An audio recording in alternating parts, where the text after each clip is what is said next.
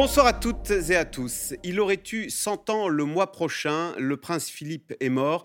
La reine Elisabeth II, qui aura 95 ans le 21 avril, a perdu son roc, dit-elle, son confident qui l'accompagnait depuis 1947. Alors cette disparition va-t-elle accélérer la transition à la tête de la couronne britannique? Une couronne fragilisée dans un pays lui-même ébranlé par le Covid, par le Brexit et par des forces centrifuges à l'œuvre, avec des mouvements indépendantistes qui progressent en Écosse, au Pays de Galles et bien sûr en Irlande du Nord, avec même, des émeutes en ce moment même à Belfast. Or, on le sait, la reine d'Angleterre est souvent présentée comme le ciment du Royaume-Uni, d'où cette question, cette succession compliquée qui se prépare à Buckingham Palace peut-elle semer les prémices de la décomposition du Royaume-Uni? C'est le sujet de cette émission de ce C'est dans l'air, intitulée ce soir Monarchie endeuillée, Royaume-Uni fragilisé. Pour répondre à vos questions, nous avons le plaisir d'accueillir Philippe Turle. Vous êtes journaliste britannique, éditorialiste euh, en politique internationale à France 24. Agnès Poirier, vous êtes correspondante à Londres pour le magazine L'Express. Je cite votre article hein, qui est disponible en ligne. Le Royaume-Uni pleure son prince Philippe, grand-père de la nation. En direct depuis Londres, on retrouve Eric Albert. Vous êtes correspondant en Grande-Bretagne pour le journal Le Monde. Je rappelle le portrait que vous avez consacré au prince Philippe dans le journal suisse Le Temps avec ce titre Décès de Philippe, époux d'Élisabeth II une vie de prince consort malgré lui. Et enfin, Isabelle River, vous êtes chef du service royauté du magazine Point de vue. Votre biographie Élisabeth II dans l'intimité du règne ressort chez Fayard dans une nouvelle version complétée. Et enfin, je rappelle que vous publierez euh, mardi un hors-série euh, intitulé Philippe d'Édimbourg, Élisabeth II, un si grand amour. Merci à tous les quatre de participer à cette émission en direct. Philippe Turle, on commence avec vous, vous qui êtes euh, anglais, britannique. Qu'est-ce que vous avez ressenti hier à l'annonce du prince Philippe? Et même de voir qu'il y avait eu dans le monde entier, les, programmes ont été coupés pour annoncer la mort du prince Philippe et il y a eu des hommages du monde entier. Alors, il y, a deux choses. La, première, ça évidemment, c'est un événement qu'on redoute parce que c'était un très euh, vieux monsieur qui allait avoir 100 ans au mois de juin. Donc, euh, il est clair que le jour du départ viendra euh, peut-être assez vite. Mais entre cette peur de, de, voir ce jour arriver et le fait que ça arrive, c'est deux choses différentes. Donc, euh, le, premier, c'est toujours un sentiment d'incrédulité. Est-ce que c'est vraiment vrai? Euh, Alors, euh, on a du mal à croire que ce personnage qu'on a toujours connu toute nos vies, qui a toujours été là, qui quelque part a l'air increvable, je sais pas comment dire ça d'une façon polie en français, mais quelqu'un qui est immortel, voilà, immortel, et qui peut éventuellement s'en aller. Donc, un sentiment de tristesse, un sentiment de regret et euh, je dirais aussi que je, mesure l'importance d'un sujet euh, en France selon le nombre de coups de fil que je reçois. Ah. Et à partir du moment où je mets la radio et j'entends l'annonce de Prince Philippe mon téléphone a commencé à sonner et elle a sonné toute la journée euh, avec tous les, les, les, médias français qui m'ont appelé pour demander une interview, mon avis, etc. Donc, je suis. Elle symbolise la grandeur du Royaume-Uni. Je suis toujours étonné, et ça je dis souvent, de l'intérêt que la France porte à cette famille. Euh, même parfois, je me dis, c'est peut-être plus en France l'intérêt, l'amour, le, le, fait qu'on a envie de suivre ce qui se passe qu'en Grande-Bretagne, là où, peut-être les gens sont, sont un petit peu. Mais ici, c'est la famille qui fait marcher. Il y a toujours quelque chose à, dire et les gens ont toujours envie de savoir euh, un peu plus sur cette famille. Alors, Eric Albert, vous qui êtes journaliste français à Londres, vous confirmez des deux côtés de la Manche, finalement, cette euh, famille royale et son prince, euh, eh bien, nous fascine? Ah, une fascination extraordinaire. Euh, vous savez, les, autorités hier ont dit surtout ne venez pas à Buckingham Palace parce qu'il y a le Covid, encore, il y a encore des restrictions ici. Et pourtant, il y a eu un flot assez limité, mais quand même régulier, de gens qui sont venus poser des bouquets à Buckingham Palace, à Windsor et à d'autres châteaux, euh, et des gens qui, voilà, c'était un monsieur de 99 ans, et dit moi, c'était pas une vraie surprise, c'est pas un choc, mais qui avait l'impression de perdre un membre de leur famille. Il y, a, une jeune fille de 23 ans qui me disait, vous savez, au, Royaume-Uni, euh, la famille royale, c'est comme grandir avec une autre famille Elle, avait été au mariage princier, les uns à la suite des autres. Elle avait été au jubilé de la reine.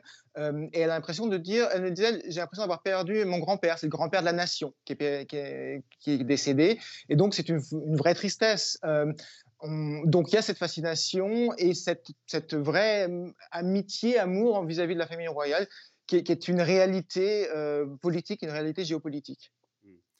Euh, on a cru voir que la, présentatrice de la BBC avait essuyé une petite larme quand même à l'annonce. Finalement, on se surprend à être saisi par la mort d'un monsieur qui avait 99 ans et qui a toujours été dans l'ombre euh, de la reine. Je ne sais pas s'il en souffrait, mais c'était ce que lui imposait le protocole c'est une vie qui est extraordinaire parce qu'il a d'abord une, euh, début de vie particulièrement chaotique, et puis ce monsieur qui était plutôt autoritaire, plutôt euh, qui était donc un, officier de la Navy qui euh, aimait diriger, a passé sa vie à être trois pas en arrière et à ne pas pouvoir vraiment se mettre en avant. Il a réussi l'un dans l'autre à ne jamais faire d'ombre à la reine, et c'est ce qu'il voulait faire. Euh, il avait dit un jour, quand il avait embauché un secrétaire particulier, en disant, voilà, mon travail, ma première priorité, c'est euh, de ne pas euh, la laisser tomber, de ne pas let her down, de ne pas la laisser la, décevoir. Et, c'est ça qu'il faut mettre avant tout. Donc il a toujours été trois pas en arrière. c'est un, drôle, de, drôle de parcours, et ça a duré évidemment des décennies. Drôle de parcours. Isabelle River, il en a souffert d'ailleurs de devoir passer sa vie dans l'ombre au, service de la reine, mais dans l'ombre à tel point que on, il était beaucoup moins, enfin peu connu. En fait, c'est surtout la, série Netflix hein, qui a popularisé le personnage du prince Philippe. Je crois qu'il était parfaitement satisfait d'être un homme de l'ombre. En fait, il n'envisageait pas sa vie et son rôle aux côtés d'Élisabeth II autrement. Ce dont il a souffert au début du règne, en tout cas, c'est de la manière dont il a été traité par l'entourage de la famille régnante, par les, conseillers, l'ensemble des personnels de la cour, qui ont vu d'un très très mauvais œil ce, jeune prince désargenté, issu d'une famille en exil, euh, épouser l'héritière de, l'un des trônes les plus prestigieux et les plus anciens au monde. On l'appelait le euh, prince de nulle part et de rien. Alors dites-nous ce que ça veut dire. Elle vient d'où cette expression? Le prince de nulle part et de rien. Oui, de nulle part et de rien. Alors, euh, en fait, Philippe, était, Philippe est, un survivant. En tout cas, c'est ainsi que le, euh, que le qualifiait sa cousine germaine, la comtesse Mountbatten, qui avec qui j'avais pu euh, discuter à, plusieurs reprises. Il ne faut pas oublier qu'il est issu effectivement d'une famille qui connaît l'exil très tôt. Lui-même arrive, il a à peine un an en Grande-Bretagne avec ses parents et ses sœurs qui ont fui la Grèce. Il est né prince de Grèce et Danemark. Il est né sur l'île de Corfou. Et donc il arrive, il a, moins d'un an, avec pour tout berceau un cajot d'orange que les marins à bord du, vaisseau affrété par la marine britannique lui ont fabriqué à la hâte. Il se retrouve virtuellement euh, enfant très rapidement, euh, euh, issu d'un foyer désuni, puisque ses parents se séparent, donc il va être ballotté de famille en famille, de proches en, en amis. Donc c'est un éternel, c'est un homme qui va, dont le caractère, le tempérament, va se forger dans une solitude inouïe et il va, il va forger avec, enfin, avec cette solitude, par le biais de cette solitude, un masque qu'il va ériger entre lui et le reste du monde et qui sera cette façade toujours un peu, euh, comme vous le disiez euh, tout à fait euh, justement, Eric, autoritaire, austère, un peu abrupte, que la plupart des gens connaissent et qui cachait en réalité un tempérament généreux, sensible, romantique. Sa cousine, la comtesse Mountbatten, m'avait dit un jour, c'est un romantique en réalité, mais il est prêt à tout pour que ça ne se voit pas. Agnès Poirier, en quoi a-t-il contribué à la popularité, à la longévité euh, de la reine? Est-ce que la reine, sans lui, n'aurait pas été ce personnage iconique qu'elle est aujourd'hui Il a sans doute contribué, euh, en fait, euh, à, beaucoup de choses. C'était étrangement un modernisateur, c'est-à-dire que c'est lui, par exemple, qui était un grand communicant et il a tout de suite convaincu. par exemple, pour le couronnement, qu'il a compris que les Britanniques, en tant que contribuables, allaient notamment financer ce couronnement très très cher, après des années euh, euh, de guerre et aussi pendant des années d'austérité euh, financière. Et il a dit, il faut leur montrer. Et par exemple, il a fait rentrer les caméras de télévision, non seulement donc le, au moment du couronnement, il a vraiment insisté, et puis aussi, il a voulu rendre la famille royale plus proche, mais si vous voulez, dans le, dans faut être euh, ni cynique ni dupe, c'est-à-dire ne pas être cynique à la française en disant mais aujourd'hui on consacre une émission en France, en République, à quoi? Un oisif, un aristocrate, qui est ni un grand artiste, ni un grand inventeur, ni un grand bienfaiteur de l'humanité, mais il y a une véritable émotion chez nos euh, amis britanniques et parce que voilà la famille royale c'est la première famille qui, euh, euh, qui finalement dont tous les émois jouent en miroir avec la vie de tous les, britanniques. Donc la longévité n'était pas le moindre de ses talents. Il est là depuis donc des générations de britanniques d'européens le connaissent. Mais à côté de ça il est aussi c'est la cheville ouvrière de ce qu'est la famille royale aujourd'hui une firme au monde un peu impitoyable quand même, il faut le dire, on va y revenir sûrement. Et il a vraiment contribué à être le maître un petit peu, enfin, à aider la famille royale à, contrôler le récit national. Et là, on le voit immédiatement, dès midi hier, euh, la BBC, mais aussi les autres chaînes, ils sont tous en noir. Les, les gens sont effectivement assez émus, mais il y a toute une machine parfaitement huilée qui se met en place quand même. Et là, d'ailleurs, euh, il faut être très, très euh, euh, anglophile pour supporter la géographie continuelle. Alors, au début, c'est très intéressant, mais ça va durer huit jours quand même. Et on, pendant... on sait quand, quand auront lieu les, les, funérailles? Dans, Sans doute le week-end prochain. On en saura plus ce soir ou demain. mais pendant ce temps-là, par exemple, tous les députés doivent euh, porter un brassard noir, les hommes députés une cravate, et aucune loi ne peut, ne peut passer. Euh, c'est quand même l'institution dans toute sa grandeur, sa majesté, mais aussi son contrôle euh, est en marche. Donc voilà, il faut pas être dupe, faut pas être cynique, il faut prendre part à cette émotion de nos amis, mais savoir quand même que derrière il y a une machine. Alors il aurait, eu, il aurait fêté ses 100 ans le 10 mai prochain. Le prince Philippe est donc décédé hier au château de Windsor et c'est le monde entier qui aujourd'hui rend hommage à l'un des piliers de la monarchie britannique. Une épreuve bien sûr pour la reine et pour une famille royale déjà très éprouvée ces derniers temps par les polémiques. Sujet de Paul-Rémy Barjavel et Aurélie Saner. «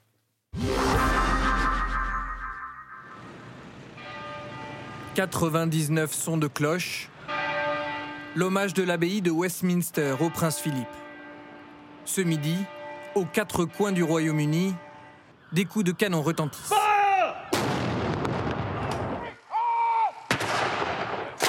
Un pays en deuil, ému par le décès du duc d'Édimbourg hier à l'âge de 99 ans. Devant le château de Windsor, les Britanniques affluent pour déposer des fleurs et lui rendre hommage.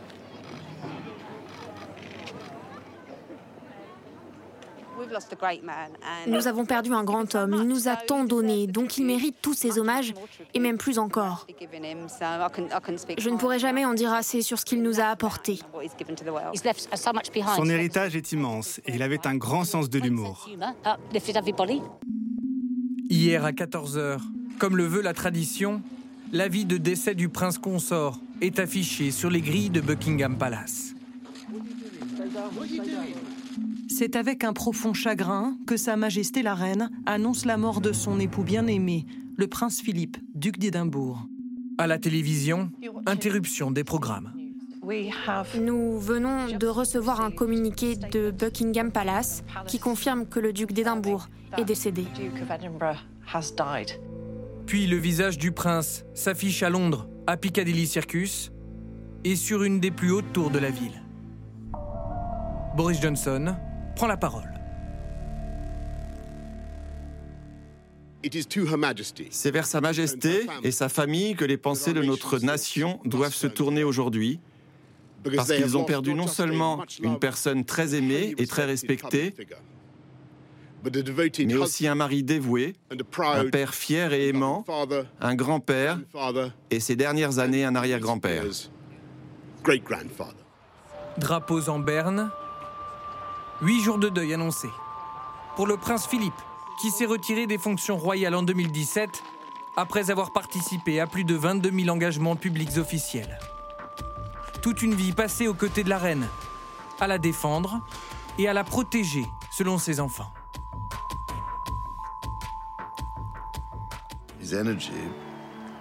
L'énergie qu'il mettait pour soutenir ma maman était incroyable. Faire cela pendant si longtemps et être si dévoué, c'est formidable. Partout dans le monde, les hommages au prince consort se sont multipliés. En Europe, par exemple, Emmanuel Macron a exprimé ses condoléances sur Twitter. Les États-Unis et les pays du Commonwealth ont aussi fait part de leur respect à ce pilier de la monarchie.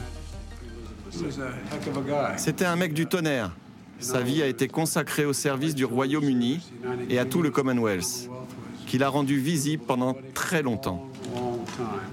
Cela va sans dire que c'est une période très triste pour les habitants de Nouvelle-Zélande. Nous partageons la peine de la famille royale. Des soutiens bienvenus pour la famille royale, ébranlés ces derniers temps par les polémiques. Notamment depuis les confidences de Meghan et Harry dans une interview explosive diffusée aux États-Unis.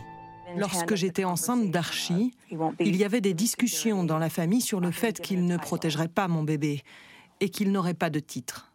Il y avait aussi des discussions et des inquiétudes quant à savoir à quel point sa peau serait foncée quand il naîtrait. Des accusations de racisme prises très au sérieux par la famille royale. Interpellé par un journaliste lors d'un déplacement, le prince William est sorti du silence. Pouvez-vous me dire si la famille royale est raciste? Nous ne sommes vraiment pas une famille raciste. Meghan et Harry ont eux rendu un hommage très sobre au prince Philippe sur Internet le prince Harry, envisage de rentrer au Royaume-Uni pour assister aux funérailles de son grand-père. Sans Meghan Markle, enceinte, qui pourrait ne pas assister à l'enterrement?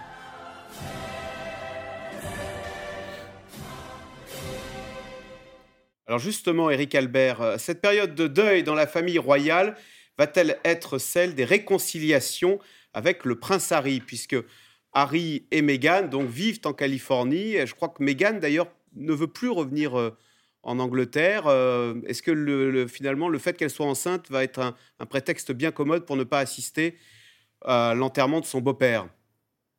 Lequel enterrement aura lieu samedi d'ailleurs, ça, vient d'être annoncé. Euh, je ne sais pas si Meghan sera là ou pas, mais ce qui est intéressant, c'est que c'était débattu hier entre euh, gens qui avaient posé les, gerbes de fleurs devant Buckingham Palace. Et, ils se débattaient en disant, mais est-ce qu'il faut que Meghan soit là ou pas là? Donc d'un coup, il y a le, le, conte de fées en quelque sorte euh, est brisée. Euh, l'unité de la famille, qui n'a jamais toujours été très claire d'ailleurs, mais l'unité de la famille, là, est vraiment mise en question. Euh, est-ce que Harry sera là pour l'enterrement? Ça m'étonnerait qu'il n'y soit pas. Est-ce que Meghan sera là? Je n'en sais absolument rien, mais c'est intéressant qu'on pose la question. D'un coup, effectivement, il y, a, il y a de nouveau, comme avec Diana il y a 25 ans, une fissure au sein de la famille. Et dans cette famille, évidemment, tout est image, puisqu'ils ne sont qu'image. Euh, et à partir du moment où il y a fissure dans l'image, il y a un vrai souci de, légitimité. Justement, Isabelle Rivet, est-ce que l'image de la famille royale n'est pas abîmée par, euh, j'allais dire, les frasques, par euh, les, tumultes de tous les membres de, cette famille? Et alors, en plus, c'est ce que disait Christophe Barbier dans son édito vidéo, ils sont même devenus, plus que des people, ils sont devenus maintenant, à cause de cette série Netflix, des membres d'une série télé. Oui, et l'une des premières choses que l'on vous dit, enfin moi, l'une des premières choses que l'on m'a dit euh, lorsque je suis arrivée au palais la, première fois, c'est euh, les membres de la famille royale ne sont pas des stars. Ce sont des gens qui travaillent et qui travaillent au service de leur pays. Parce que la vie du duc d'Édimbourg a d'abord été une vie de service, et pas seulement une vie au service de l'institution monarchique, dont il avait la garde avec son épouse, mais une vie au service de la Grande-Bretagne. Les 22 000 engagements officiels qu'il a accomplis depuis 1952, ce sont des engagements officiels au service du pays, de son unité, de sa prospérité, de son prestige, et non pas euh, des, engagements au service simplement de, la couronne. Euh, et pour revenir à la question, pour revenir à votre, à votre question de départ, il avait une vision très, très lucide en fait de, sa famille et de la vie de famille en général. Il disait nous sommes une famille comme les autres, nous avons des hauts et des bas. Et il ne considérait pas, le prince Philippe ne considérait pas sa famille comme une famille plus dysfonctionnelle entre guillemets que les autres. Il considérait simplement que voilà, dans une famille, on se dispute, on se réconcilie. Euh, c'est la vie normale de toutes les familles à travers le monde et c'est la vie des Windsor au quotidien. Sauf que maintenant c'est étalé dans, la presse publique. Euh, euh, Agnès Poirier, est-ce que cette famille royale, d'ailleurs, elle est toujours en symphonie avec son époque? Est-ce qu'elle est toujours 21e siècle? Je cite ce matin cette Anglaise qui était interrogée dans aujourd'hui en France, une Anglaise de 26 ans et qui dit, je suis, bon, c'est très triste, hein, le prince Philippe est mort, mais enfin elle ajoute, il était misogyne, raciste et vieille école. Est-ce que toute l'Angleterre se reconnaît ou est en, sympathie, en communion avec les valeurs que porte cette famille royale, ou est-ce qu'elle a un petit côté 20e siècle qui fait qu'elle ne serait plus en harmonie avec l'Angleterre euh, d'aujourd'hui? Ou 19e siècle. Bah forcément, il allait avoir 100 ans, c'est un homme de sa génération aussi. Euh, même si c'est aussi un modernisateur. Enfin, la technologie euh, l'intéressait énormément, la communication l'intéressait énormément, et, il a beaucoup, comme on l'a dit, aider euh, l'institution. Euh, maintenant, euh, c'est une monarchie, il ne faut pas l'oublier. Et elle est là pour durer. Et de son adaptation à la vie contemporaine dépend sa survie. Donc, donc ça marche dans les deux sens. et finalement, c'est comme, une famille normale aussi. Si vous regardez le Brexit, il y a eu une fissure dans toutes les familles britanniques, générationnelle en général, entre les vieux membres d'une famille et, les plus jeunes. Donc, si vous voulez, effectivement, enfin, je veux dire, c'est la première famille qui ne connaît pas euh, plus de, drames qu'une famille normale, euh, seulement euh, c'est la référence familiale nationale. Mais Philippe Turle, est-ce qu'on n'aime pas aussi, on n'est pas triste aussi de la disparition, et vous l'évoquiez tout à l'heure, on n'est pas triste de la disparition du prince parce que c'est un siècle qui se tourne. C'est un homme qui a combattu pendant la Seconde Guerre mondiale et donc qui, quelque part, portait les valeurs de l'Empire britannique qu'on a connu. Vous disiez que tous les Britanniques ont connu. Et donc voilà, bah, c'est une époque qui se tourne. Je, dirais que la perception de la famille royale est en train d'évoluer. Moi, je me souviens quand j'étais gamin, euh, ma grand-mère maternelle euh, est née au 19e euh, siècle. Donc, elle avait traversé était née euh, pendant la reine, euh, la reine du reine Victoria, de la reine Victoria, et donc elle avait traversé et la première guerre et la deuxième guerre, et la famille royale jouait un rôle euh, pour galvaniser le peuple. C'était un exemple à suivre. Leur comportement était le comportement du pays. Donc, elle se levait quand il y avait l'antenne nationale à la télévision, parce que pour elle, c'était un peu les dieux qui donnait la, bonne direction au peuple à suivre. Donc tout cela aujourd'hui, c'est complètement terminé.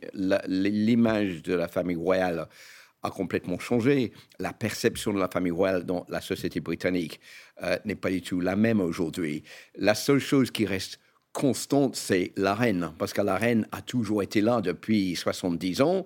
Et donc, même si la société a complètement changé depuis 1952 jusqu'à aujourd'hui, et Dieu sait, il y a eu quand même beaucoup de changements. Une chose qui n'a pas changé, c'est la reine. Et accessoirement, le prince Philippe. Donc, on est dans une situation maintenant où on est en train de petit à petit de tourner la page. On a une demi-page qui se tourne avec le décès du prince Philippe. Maintenant, il reste la reine. Que fera-t-elle? Est-ce qu'elle va rester reine? Je pense que oui, pour deux raisons. D'abord, parce qu'elle a toujours dit qu'elle n'abdiquera jamais. Euh, elle se souvient très bien de la crise de 1936 avec son oncle Edward VIII qui est parti pour se marier avec Wally Simpson et toute, toute la misère que ça avait causé à son propre père qui allait était obligé de, prendre sa place, il voulait pas être roi, il est devenu. Et donc la reine ne veut plus jamais vivre une époque pareille. Donc elle a dit, je n'abdiquerai jamais pour cette raison-là. Ça, c'est le premier point. Le deuxième point, c'est qu'elle est quand même très populaire en Grande-Bretagne. Qu'on aime ou pas la famille royale, je dirais il y a trois tiers en Grande-Bretagne. Un tiers qui est complètement royaliste, qui suit la famille royale dans toutes les revues, qui est présent pour les mariages, les enterrements, les événements et tout, et qui porte les chapeaux, les drapeaux. Il y a un autre tiers qui a une certaine sympathie pour la famille royale, mais sans plus, mais qui apprécie la reine et qui trouve que la Grande-Bretagne euh, ne sera plus la même sans la famille royale, et un autre tiers qui dit bah, qu'on se débarrasse de cette famille, qu'on met une république, ça serait beaucoup mieux pour nous, ça coûterait moins cher. Mais je pense que dans il y a une espèce d'appréciation globale parmi toutes ces personnes pour la reine Elisabeth, par le fait qu'elle a tellement duré, qu'elle n'a jamais mis un pied en dehors de la ligne droite, et accessoirement aussi son mari. Isabelle River, la reine va avoir 95 ans le, le 21 avril, donc dans 10 jours. Est-ce que quand même, elle vient de perdre son époux Est-ce qu'on, ne pourrait, elle pourrait pas quand même accélérer la transition et on ne pourrait pas s'installer dans une sorte de régence en, en passant la main à Charles? Non, pour qu'il y ait régence, enfin, euh, normalement, les conditions de la régence sont clairement définies. Il faudrait que la reine se retrouve dans l'incapacité d'exercer sa tâche parce qu'elle tomberait gravement malade, par exemple, ce qui n'est pas le cas, euh, en tout cas que je sache. La reine est aujourd'hui toujours en, excellente santé. C'est sans doute dû au gène qu'elle a hérité de, sa mère. Euh, ce qui, est, probable, en revanche, c'est qu'avec la disparition du prince Philippe, une page se tourne dans le règne. Le règne va continuer, mais certainement un peu différemment. Et c'est ce qu'on dit d'ailleurs en substance euh, les quatre enfants du couple régnant qui avaient enregistré des hommages à leur père avant sa disparition, qui devaient être diffusés donc le jour de son décès. Ça a été le cas hier sur la, BBC, sur euh, la chaîne ITV. plus rien ne sera comme avant, ont-ils tous dit il y a quelque chose qui, moi, m'a beaucoup frappé ces derniers jours, c'est que euh, au cours du week-end de Pâques, il y a une photo qui a été diffusée par le, palais de Buckingham. C'est une photo qui montre la reine et son fils aîné et héritier, le prince Charles, marchant côte à côte dans les, allées fleuries des jardins de, Frogmore House. Et on nous a dit euh, à l'époque, sur le moment, que cette photo avait été réalisée à l'improviste. Et avec euh, le recul euh, qu'autorise la disparition du prince Philippe hier, on peut se demander si la dégradation de l'état de santé du prince Philippe étant de plus en plus perceptible, eh bien, il n'y a pas eu une volonté de la part du palais, de la part de la reine elle-même, de communiquer sur le fait qu'après la disparition de son époux, eh bien, ce serait son fils aîné, le prince de Galles, le prince Charles, qui l'accompagnerait pour la suite du règne. Éric Albert, est-ce qu'au fond, la, reine va garder les commandes? Parce que tout le monde euh, redoute le moment de la passation de pouvoir et se dit oh mon Dieu, que va devenir la royauté Est-ce que ce sera un moment compliqué pour la royauté le jour où ce ne sera plus la reine, mais euh, le prince Charles qui accédera au trône? Oui, parce que c'est vraiment ça qui est important. C'est le décès du prince Philippe en tant que tel. Euh, il s'était déjà retiré des affaires publiques depuis maintenant trois ans. Ça ne change rien autre que le symbole, bien sûr. Mais ça rappelle que même la reine n'est pas éternelle et qu'elle a bientôt 95 ans et qu'effectivement, il y a un moment où il va falloir tourner la page. Tant qu'elle est en vie, la monarchie euh, inattaquable. Euh, elle a extraordinairement bonne cote, y compris chez les gens qui ne sont pas particulièrement monarchistes. Le jour où ce sera plus elle, ce sera plus compliqué. Tous les sondages depuis des décennies maintenant montrent que le prince Charles est moins euh, populaire. Est-ce que la monarchie va disparaître le jour où la reine disparaîtra? Non, il n'en est, absolument pas question. Il n'y a, pas le moindre débat ici d'installer une république au Royaume-Uni, absolument pas. En revanche, là où ça peut se poser plus, c'est par exemple le reste du Commonwealth la reine est encore chef d'État de 16 pays. Mais par exemple, la Barbade, dont l'indifférence générale, est devenue une république en septembre 2020 euh, et a abandonné euh, la, reine comme chef d'État. Euh, il y a eu des débats autrefois en Australie, c'est un peu moins le cas aujourd'hui, mais ça, peut revenir. Donc le jour où la page de la reine se tournera, et ça finira par arriver, les questions se poseront vraiment. Donc Agnès Poirier, la royauté survivra à la reine Elisabeth II, mais est-ce qu'il n'y a pas le risque qu'elle s'abîme, qu'elle se banalise un petit peu comme les autres royautés européennes, les royautés scandinaves, espagnoles ou luxembourgeoises En fait, tout dépendra de la façon dont les différents membres de la famille vont évoluer, vont avoir l'intelligence de faire évoluer l'institution. Nous sommes bien partis ah, il est vrai, comme Eric, Eric le disait, euh, le prince Charles n'est pas populaire, mais d'un autre côté, il est hors de question que euh, on passe un tour et qu'on aille directement au prince William. C'est ce que souhaiteraient les Anglais peut-être euh, dans leurs rêves les plus fous, mais euh, la succession est assez claire. Donc, euh, d'ailleurs, le prince Philippe ne change rien à la succession puisqu'il n'en fait pas partie. Il n'est pas dans la ligne. Donc, on, on, verra d'un autre côté cette idée d'effritement de la grande, du Royaume-Uni avec le Brexit, parce qu'on devrait peut-être parler des Écossais et des Nord-Irlandais. On, en, parle dans trois minutes. Mais finalement, l'institution monarchique qui est très solide, puisque en fait, c'est quand même le roc euh, mental et psychologique des, Britanniques quand même. Euh, donc l'institution est sans doute supérieure à ses membres, mais euh, il faut quand même qu'il soit à la hauteur. Philippe et comme il y a ce, sacrifice hein, pour cette institution qu'est la monarchie, le prince Charles ne peut-il pas faire l'analyse suivante? Au fond, je me sacrifie sur l'autel de, des Windsor. Et je vais de... tomber sur mon épée. Et, et, et, si, si mon, mon, fils est plus populaire et plus apte que moi, eh bien je me sacrifie. Mais Axel, je vais vous dire quelque chose. Vous imaginez bien que le prince Charles qui attend depuis 69 ans le jour J pour devenir roi. Mais alors, attendez, c'est horrible. Il attend la mort de sa mère depuis 69 ans. Je, n'ai pas envie de le faire. Donc, euh, euh, il, euh, je pense que c'est, il est à l'âge de la retraite et il attend toujours de travail pour lequel il a été formé. Voilà. Donc, je pense qu'il a très envie d'être roi. La seule chose dont on est certain, c'est que ce ne sera pas pour très longtemps, parce qu'il a déjà plus de 70 ans, donc il ne va pas faire une reine de 70 ans, malheureusement pour lui.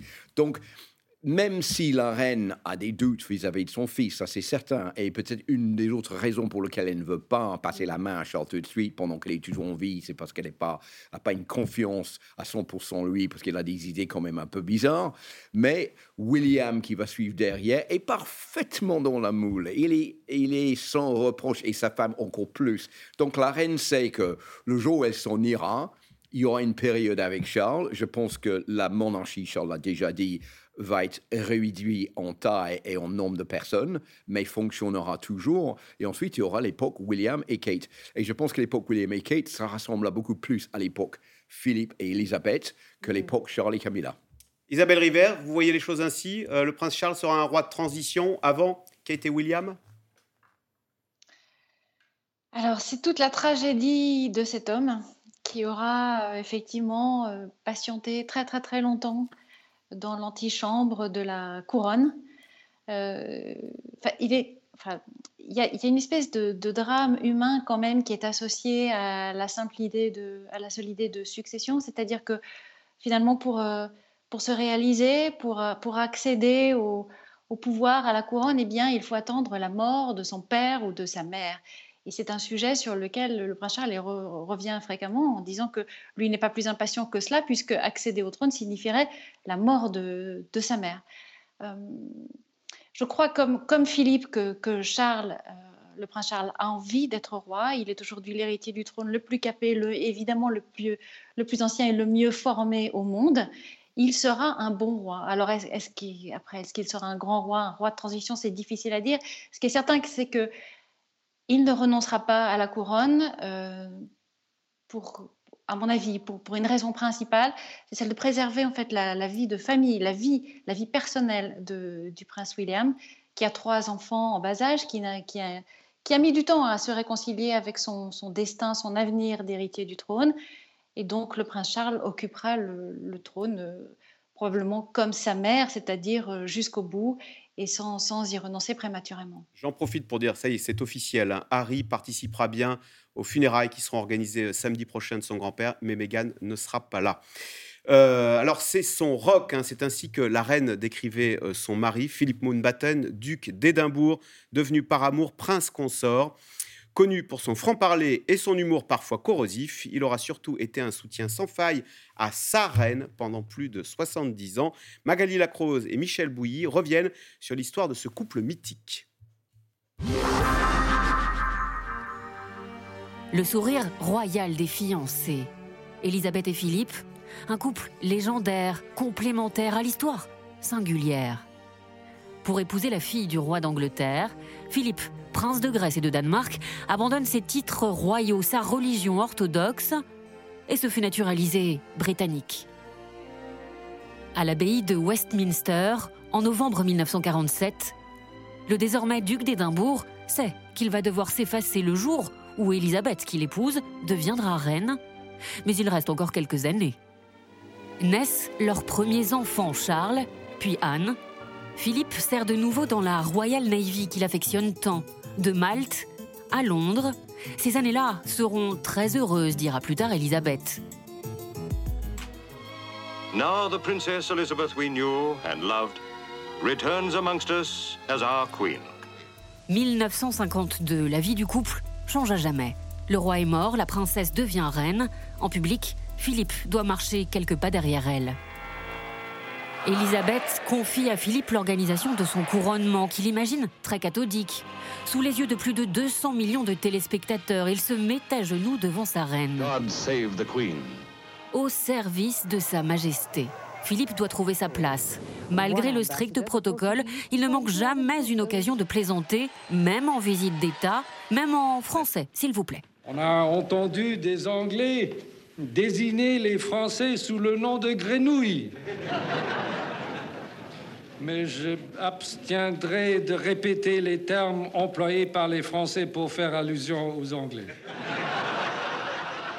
Car Philippe suit Elisabeth II dans toutes ses visites officielles, dans le monde entier. Ensemble, ils auront parcouru 2 millions de kilomètres. À elle, les responsabilités publiques. Dans la société très patriarcale de l'après-guerre, Philippe est l'homme du foyer. Comme toutes les familles, nous avons connu des joies incroyables et quelques difficultés en élevant nos enfants. Je suis évidemment pas très objectif, mais je crois que nos enfants se sont très bien débrouillés dans des circonstances de vie exceptionnelles. Chef de famille, protecteur du clan Windsor. À la mort de la princesse Diana, il marche avec ses petits-fils William et Harry derrière le convoi funéraire et donne le change à la foule qui reproche à la reine son silence. Madame, prenez bien soin des enfants de Diana. C'est exactement ce qu'on fait. Le franc-parler du prince consort, c'est aussi une façon bien à lui de moderniser la monarchie. Le duc d'Édimbourg fait beaucoup rire la reine, qui n'a pourtant pas l'habitude de se dévoiler. Le premier fan de Philippe, c'est sa femme. Trop souvent, je le crains, le prince Philippe a dû m'écouter parler. Nous avons souvent discuté ensemble de mes discours. Et comme vous vous en doutez, il m'a toujours donné son avis de manière directe. C'est quelqu'un qui n'accepte pas facilement les compliments.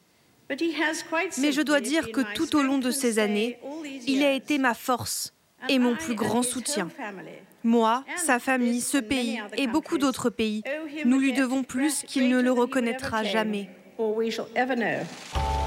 Elisabeth et Philippe, Philippe et Elisabeth. En 73 ans de mariage, de vie officielle et confidentielle, Philippe a su devenir une figure indissociable de la couronne. Toujours à sa place, toujours en retrait, toujours aux côtés de sa reine. Alors, question euh, téléspectateur euh, Isabelle River.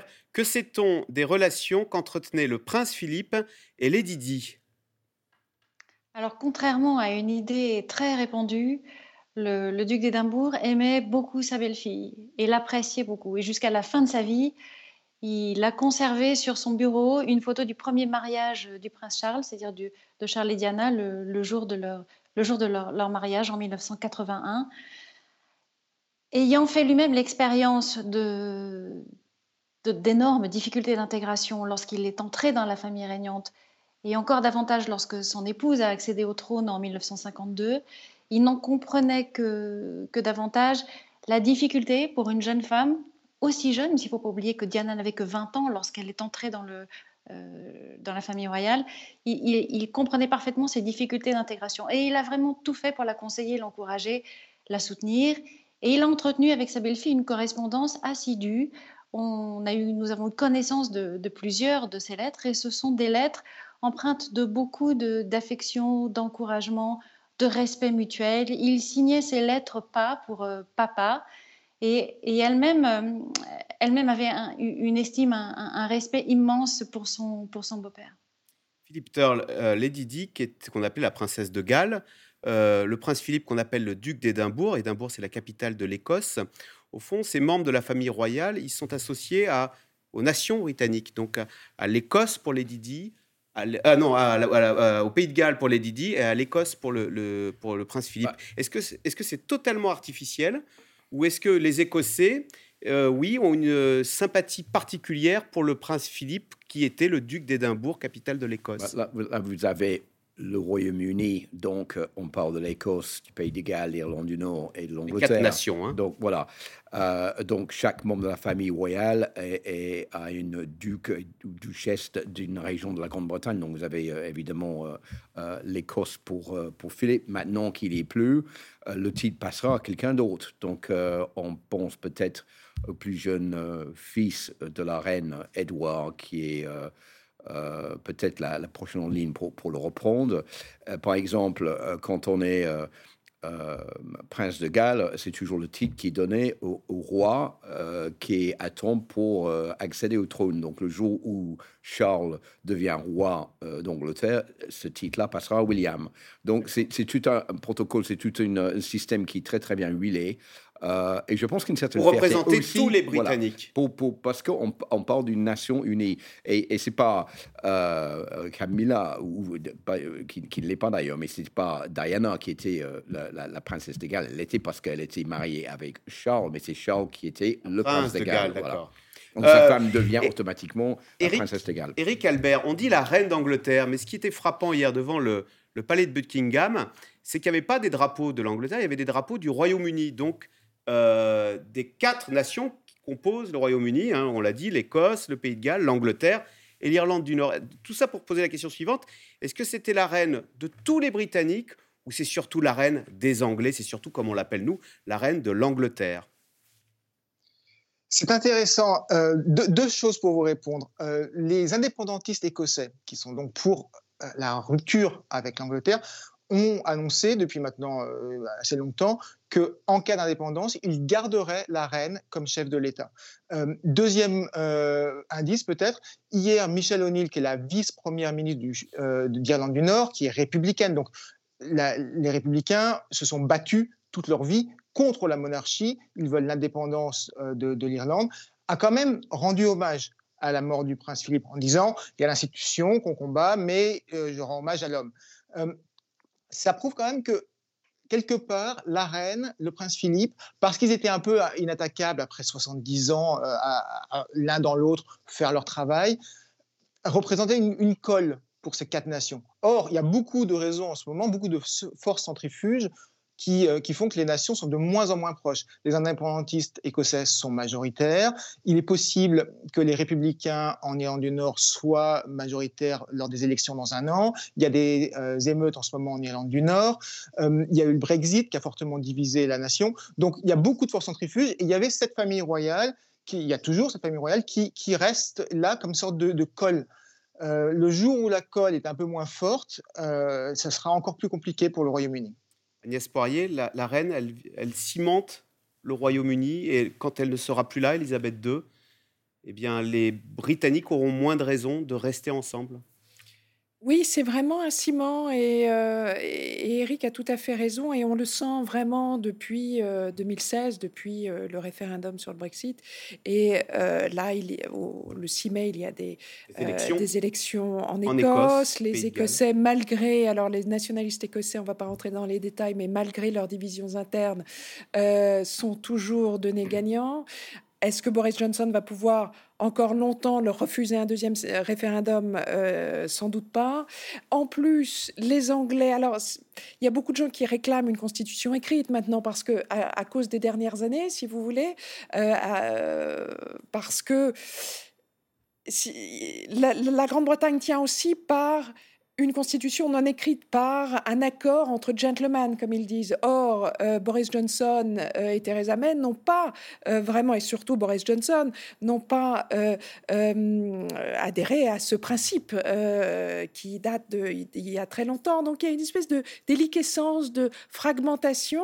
Et en Irlande aussi, ce qui se passe, c'est que finalement, tout pousse de plus en plus, ça devient vraiment une, une, réalité, euh, on se dit d'ici 50 ans peut-être, de la réunification de l'Irlande. Donc Philippe Turle, ce n'est pas galvaudé que de dire que le sort de cette famille royale bien, est aussi lié au sort du Royaume-Uni. Je pense d'une certaine manière, c'est vrai, mais l'influence de la famille royale sur la politique britannique et les gouvernements britanniques est assez petit finalement, parce que la reine n'a aucun pouvoir pour intervenir, pour dire il faut faire ceci et pas cela. Elle peut le dire, et certainement elle l'a dit, parce qu'elle elle voit tous les mardis en fin d'après-midi avec le Premier ministre pour un entretien en privé. Donc vous imaginez bien que la reine, avec toute l'expérience qu'elle a eue depuis 70 ans, avec tous les premiers ministres depuis Winston Churchill, a quand même des choses à dire. Mais le Premier ministre n'est pas obligé d'acter sur les instructions de la reine. Et la reine ne peut pas dire je vous vais pour mettre quelqu'un à votre place.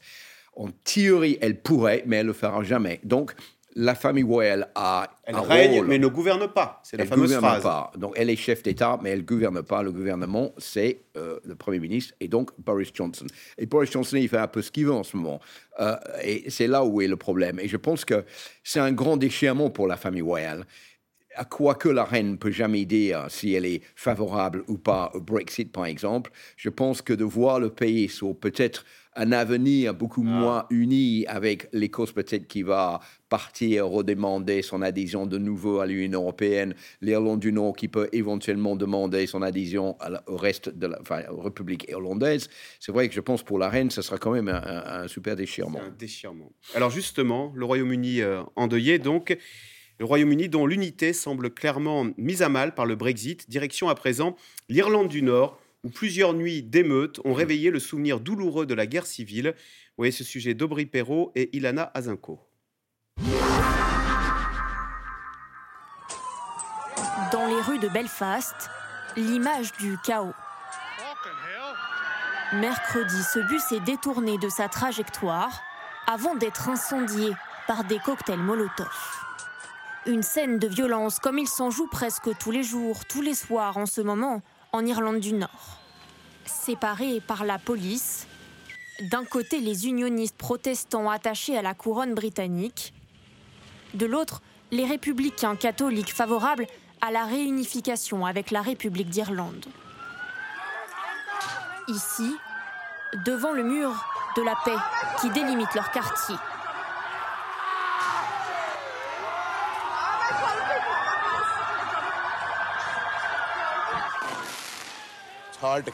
C'est difficile de contrôler ces jeunes. Quand ils en voient un, ils le rejoignent. Les unionistes pro-Royaume-Uni sont responsables de ça. Ils ont obtenu le Brexit et ça ne marche pas.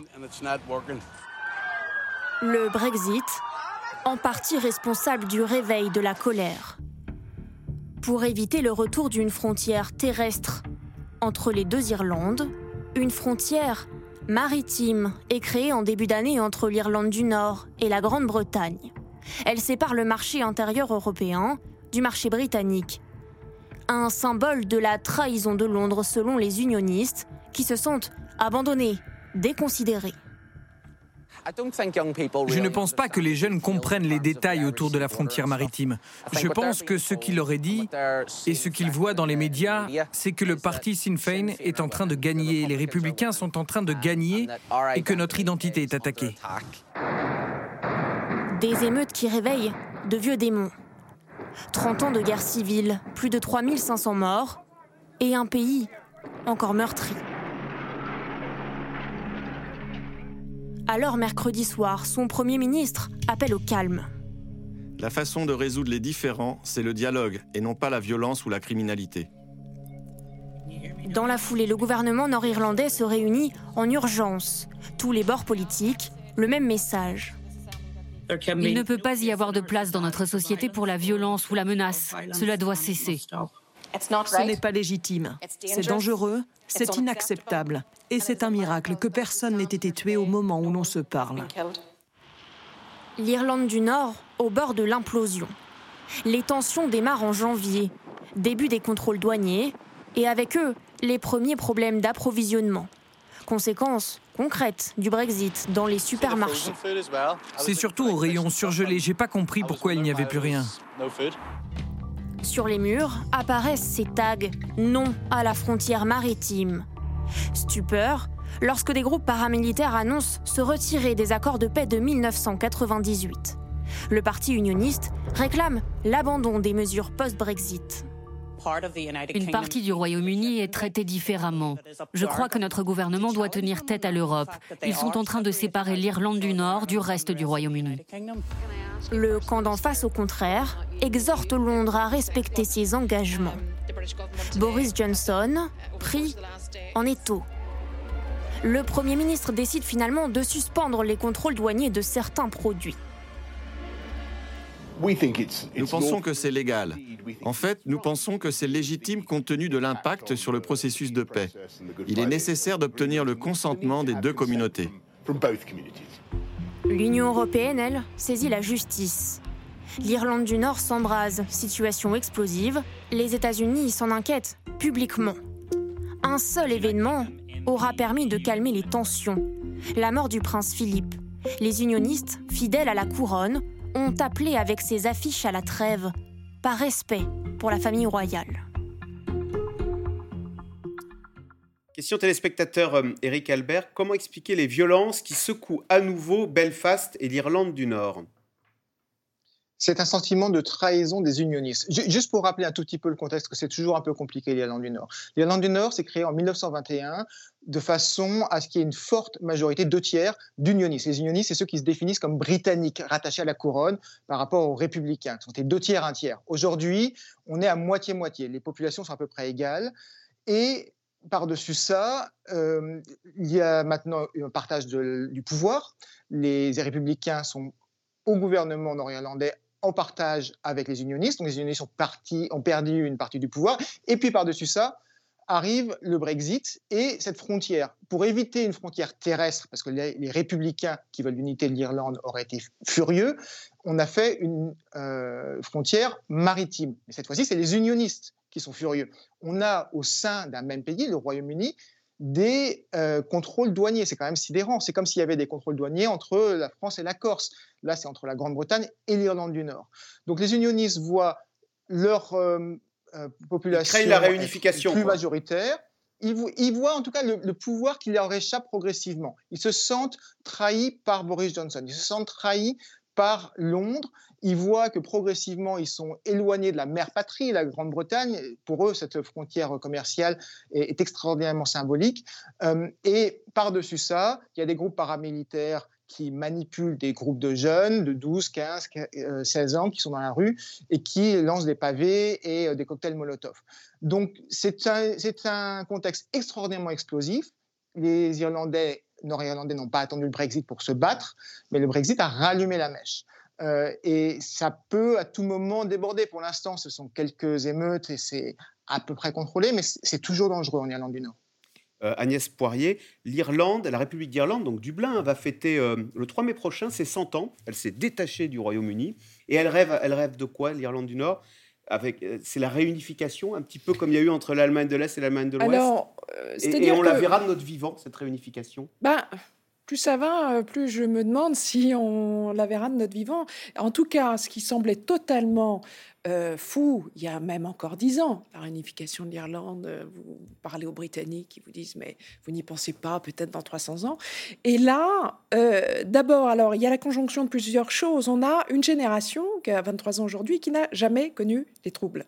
En tout cas, voilà, des échafauries de, de, temps en temps, mais donc Ensuite, c'est une génération qui va travailler et euh, en Irlande du Nord ou les, Nord-Irlandais qui vont sans aucun problème en Irlande. Euh, il n'y a plus de tension politique. Les euh, catholiques maintenant, comme l'a dit Eric, sont tout à fait à part égale, si vous voulez, en, Irlande du Nord. Et puis il y a aussi cette globalisation. On a une jeunesse qui est habituée à, voyager, une jeunesse européenne hein, en Irlande, habituée à voyager, et donc les frontières ça appartient au passé.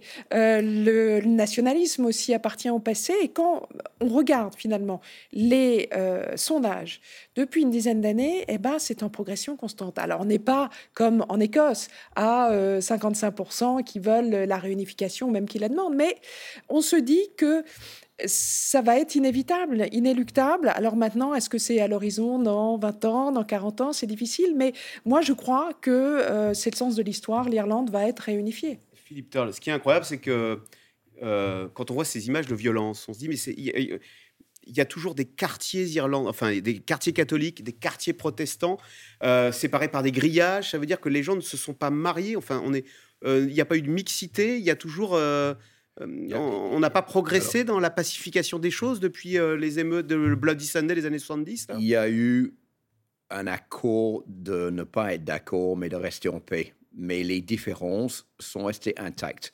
Donc l'accord de Vendredi Saint de 1998 tient le coup, mais c'est vraiment sur le fil du rasoir. Il suffit d'un événement pour que ça explose de nouveau. Et l'événement, c'est quoi? C'est le Brexit. C'est cette frontière dans euh, la mer du Nord. Et tout ça, c'est la faute de qui? C'est la faute de Boris Johnson, qui a menti, qui a menti aux Irlandais en disant jamais un Premier ministre britannique accepterait de mettre une frontière dans la mer du Nord, jamais un Premier ministre d'un parti conservateur accepterait de faire de mettre une frontière dans la mer du Nord. Et quand il a été élu, qu'est-ce qu'il a fait? Il l'a fait. Donc, c'est une euh, mensonge de la part du Premier ministre britannique. Et maintenant, évidemment, avec le Brexit, c'est une situation impossible parce que l'Irlande du Nord a une frontière avec la République irlandaise qui reste dans l'Union européenne. Est-ce que les Britanniques n'accepteraient pas C'est que ce soit la porte ouverte pour que la marchandise de l'Union européenne rentre en Grande-Bretagne sans passer par la douane, parce que la Grande-Bretagne n'y est plus. Et donc, on ne peut pas mettre une frontière en dur parce que ça va reviver les, troubles. Donc, où est-ce qu'on met la frontière? On met dans la mer. Mais il n'y a aucune solution facile. Donc, je crains le pire. Et pour revenir sur le, le, Et le pire, parce que ce sont deux communautés qui ne se comprennent pas, qui, ne, vont pas dans les mêmes écoles, qui, se regardent derrière des murs. mais, mais qui, qui euh, cherchent une raison pour euh, commencer à pardonnez-moi l'expression, on fout la merde, c'est vraiment ça. Hein. Euh, euh, on veut en découdre. Voilà, ils veulent en découdre les uns avec les autres, et donc la, la, raison est là. Et euh, comme on, nous a expliqué, c'est les, les, les, groupes paramilitaires qui, qui, orchestrent derrière ces jeunes à aller causer des problèmes dans la rue, et ça peut très vite aller en crescendo, crescendo. Et donc, c'est vrai que c'est une situation qui peut être très rapidement euh, difficile à, gérer. il y a quand même un aspect de criminalité, Ce c'est pas juste une question politique parce que euh, les paramilitaires loyalistes, d'ailleurs, sont sortis de prison grâce aux accords euh, du Vendredi Saint plus tôt que prévu et beaucoup se sont reconvertis dans le trafic de drogue, dans l'extorsion, etc. Et c'est c'est quand même dans la classe ouvrière protestante qu'ils recrutent des jeunes gens qui finalement il y a une colère. De en plus des, des problèmes de trafic oui, quand même, il faut le dire. des gangs. Allez, tout de suite, on revient à vos questions. Alors, si la reine, euh, Isabelle River, si la reine était empêchée par l'âge de tenir ses fonctions, irait-on vers une régence? Question de Philippe dans les Yvelines. Oui, c'est possible. En tout cas, rien ne, rien ne s'y oppose. Encore une fois, une régence serait instaurée si la reine devenait dans l'incapacité d'assumer sa tâche de reine au quotidien. Et donc, effectivement, à partir de ce moment-là, il est probable que le prince Charles serait nommé régent du royaume. Mais pour l'instant, on n'en est pas encore là parce que la reine est tout à fait en capacité d'exercer ses fonctions. Je voulais juste ajouter une toute petite chose là, qui, concerne le sujet que nous avons abordé précédemment. C'est que ce que l'on croit savoir, c'est que lorsque le prince Charles accédera au trône, eh bien, il va inaugurer une tradition qui n'existait pas avant lui, c'est-à-dire que dès que son, dès que son accession sera connue, il entamera un voyage de deux ou trois jours dans l'ensemble euh, des pays du Royaume-Uni, c'est-à-dire qu'il se rendra en Écosse, en Irlande du Nord, au Pays de Galles. Euh, ce n'aura été encore jamais fait avant lui. Il inaugurera donc une tradition dictée par les nécessités de, l'époque. Eh oui, c'est qu'il sent bien qu'il faut le, maintenir soudé et uni, hein, ce Royaume-Uni. Mm. Quel va être le rôle de Charles au sein de la couronne britannique? Question de Marie-Jo dans les Bouches du Rhône. Euh, Isabelle River, je vous pose à nouveau la question. Alors, son rôle dans l'immédiat, euh, probablement qu'il va prendre un peu plus de place encore aux côtés de sa mère. Il assume déjà depuis plusieurs années les longs déplacements à l'étranger, un certain un nombre croissant d'investitures on va certainement le retrouver aux côtés de, sa mère aussi lors de l'ouverture solennelle du, Parlement chaque année. Peut-être même est-ce lui qui sera amené à un, certain moment à prononcer le, discours du trône, qui est comme un exercice qui a aussi ses contraintes physiques, qu'une femme de l'âge d'Élisabeth II ne sera peut-être plus euh, en capacité d'assumer. Euh, voilà, c'est probable que son rôle va aller crescendo à partir de maintenant. Euh, Éric Albert, pourquoi le prince Charles est-il si mal vu? C'est vraiment la conséquence de Diana et de la façon dont le divorce est passé, je pense. Euh, ça, il a fallu choisir pendant ce divorce particulièrement acrimonieux euh, et le public a choisi Diana. Là-dessus, c'est assez clair. Ensuite, il a tenu des propos qui aujourd'hui paraissent peut-être intelligents, par exemple sur l'agriculture bio, ce genre de choses. Mais quand il disait il faut écouter les arbres ou ce genre de choses, il y, a, il y a 40 ans, ça passait un petit peu, ça, ça paraissait un peu étrange à l'époque. Mais je crois que c'est vraiment les conséquences de Diana. Alors, Isabelle River, quel époux et père était le prince Philippe? Pour ceux qui ont regardé la, série Netflix, euh, eh bien, cette série l'a présenté comme un père volage et très dur. Alors, est-ce que c'est vrai ou euh, quel est le vrai du faux là-dedans? Alors, déjà, l'époux. Euh, II est une femme qui a une conception très traditionnelle, une conception à l'ancienne de la vie de famille. Et donc, dès, son accession au trône, elle a confié les clés de sa famille à son époux qui, euh, le dira-t-il lui-même euh, plus tard, a fait ce qu'il a pu. En tout cas, il a essayé de faire de son mieux, notamment dans l'éducation de euh, leurs quatre enfants, le prince Charles, la princesse Anne, le prince Andrew, le prince Édouard. C'est un couple qui, au fil des années, va se retrouver souvent portraituré, entre guillemets, de manière assez sévère par l'ensemble des médias britanniques. Il va aussi être critiqué à un moment par le prince Charles, euh, dans, son rôle de, parent. Mais ça, c'était à une époque où le, prince Charles connaît des difficultés personnelles immenses et donc il associe ses parents à ces difficultés. Mais dans l'ensemble, aujourd'hui, leurs quatre enfants reconnaissent que Philippe a été un père exemplaire, un, père qui les a soutenus, qui les a encouragés. Et c'est en tout cas vraiment ce qui ressort des témoignages que l'on a euh, que l'on a vu euh, hier à, la télévision britannique. Deux sous-questions. Alors par rapport à la série, je suis désolé, mais euh, Charles n'a-t-il pas, n'aurait-il pas souffert de la dureté de son père? Et puis autre sous-question, la série laisse, enfin pas laisse entendre, montre qu'il aurait eu des aventures. Ah, alors, alors en ce qui concerne les aventures supposées du prince Philippe, ça c'est un sujet qui est très très très tabou dans la, la famille régnante. Je sais qu'à chaque fois que euh, je, que je l'abordais, on me faisait vraiment euh, les gros yeux. Euh, pour, pour ses proches, en tout cas, je, vais vous reciter encore la, comtesse Mountbatten, qui est une amie d'enfance, qui était une amie d'enfance d'Elisabeth II et une cousine germaine du prince Philippe. Eh bien, à aucun moment le prince Philippe n'aurait été infidèle à son épouse. que, la, la, la, les décrivait tous les deux comme unis, comme les, les cinq doigts de la main. Après, la manière dont The Crown, enfin, le, danger d'une série comme The Crown, c'est qu'elle devient une sorte de repère historique qui grave dans les esprits des faits qui sont souvent extrêmement romancés. C'est-à-dire qu'on on a tendance maintenant, c'est vrai qu'une partie du public a tendance à prendre pour des faits, pour une réalité, ce qui en fait est une distorsion des événements tels qu'ils se sont passés à l'époque. Donc je, voilà, moi je, je, mets en garde beaucoup euh, euh, sur le sujet. C'est pour ça qu'il a été demandé de préciser qu'il s'agissait bien d'une fiction. Hein, euh, oui. Peut-on dire du prince Philippe qu'il fut le principal conseiller de la reine Élisabeth II, Philippe Turle Ça, c'est une question qui se discute parce que, comme j'ai évoqué tout à l'heure, la reine rencontre tous les mardis son Premier ministre. Euh, et donc, elle a commencé avec Winston Churchill. Elle est elle, se voit toutes les semaines maintenant avec Boris Johnson. Donc, elle, elle, elle a euh, un contact politique très proche avec le gouvernement. Et vous savez qu'elle a rencontré beaucoup de chefs d'État, que ce soit de René Coty, le, président français, jusqu'à Emmanuel Macron. A un peu rencontré Emmanuel Macron, mais, mais tous les présidents français sont, sont passés euh, lui dire bonjour.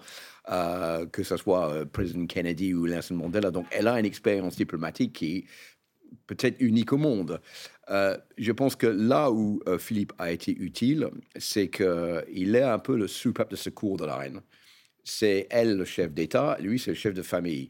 Et ce qui fait, c'est que quand ils partent en voyage, ils étaient toujours euh, ensemble. C'est une grande histoire d'amour entre Philippe et Elisabeth qui dure depuis 1939.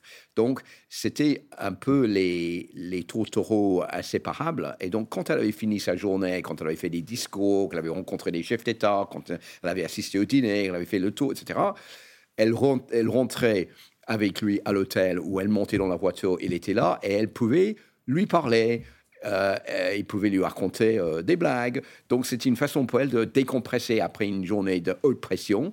Et je pense que, comme elle a très bien dit dans le discours qu'elle a fait où elle a rendu hommage à son mari, que quand il avait fait un discours, évidemment, il le disait, il disait ce que l'on pensait. Donc je pense qu'il avait quand même une influence sur elle, mais c'était surtout euh, une histoire d'amour où euh, ils, avaient chacun besoin de l'autre pour traverser cette épreuve toutes ces années, quand même de haute pression. Euh, Agnès Poirier, le décès du prince Philippe peut-il contribuer à réchauffer les relations distendues entre la famille royale et Meghan et Harry? Question de Sylvain en Haute-Seine, ou bien non Vous avez l'impression que quelque chose est cassé, surtout avec Meghan? Alors, ce qui est sûr, c'est que le grand-père, arrière-grand-père, le patriarche euh, de la couronne, donc le prince Philippe, avait très bons rapports avec euh, ses petits-enfants et avec William et Harry.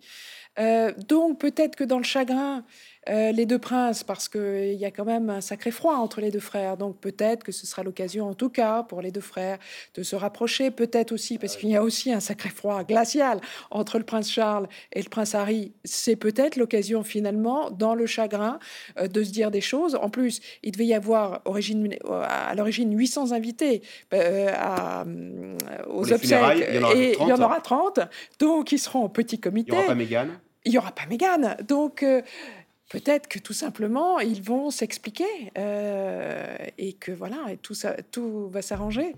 C'est possible. il ne faut pas oublier, par exemple, que euh, le prince William ne voulait pas, à la mort de sa mère, faire partie du cortège et être derrière le cercueil. C'est son grand-père qui lui a dit Peut-être un jour tu regretteras de ne pas l'avoir fait, fais-le. Isabelle River, le prince Charles est-il assuré de monter sur le trône si Dieu lui prête vie? J'ajoute. Oui. Oui. D'accord, on ne peut pas l'empêcher. Sans aucun doute. Un référendum sur la monarchie serait-il possible au Royaume-Uni? Tiens, pour ou contre le roi? Non, absolument pas. Euh, c'est quelque chose qui est impensable pour les Britanniques de faire une, euh, un référendum. C'est pas la France où on coupe la tête des rois. Non, non, non. Je pense que la monarchie plus important, c'est de pérenniser cette monarchie. La reine peut s'en aller aujourd'hui en disant J'ai mon fils, j'ai mon petit-fils, j'ai mon arrière-petit-fils. La famille royale va continuer pendant au moins une centaine d'années. Eh ben voilà, merci beaucoup d'avoir participé à cette émission. Je rappelle que C'est dans l'air est disponible gratuitement en podcast audio sur toutes les plateformes. Lundi, vous retrouverez Caroline Roux. Vous restez sur France 5. À suivre, c'est l'hebdo.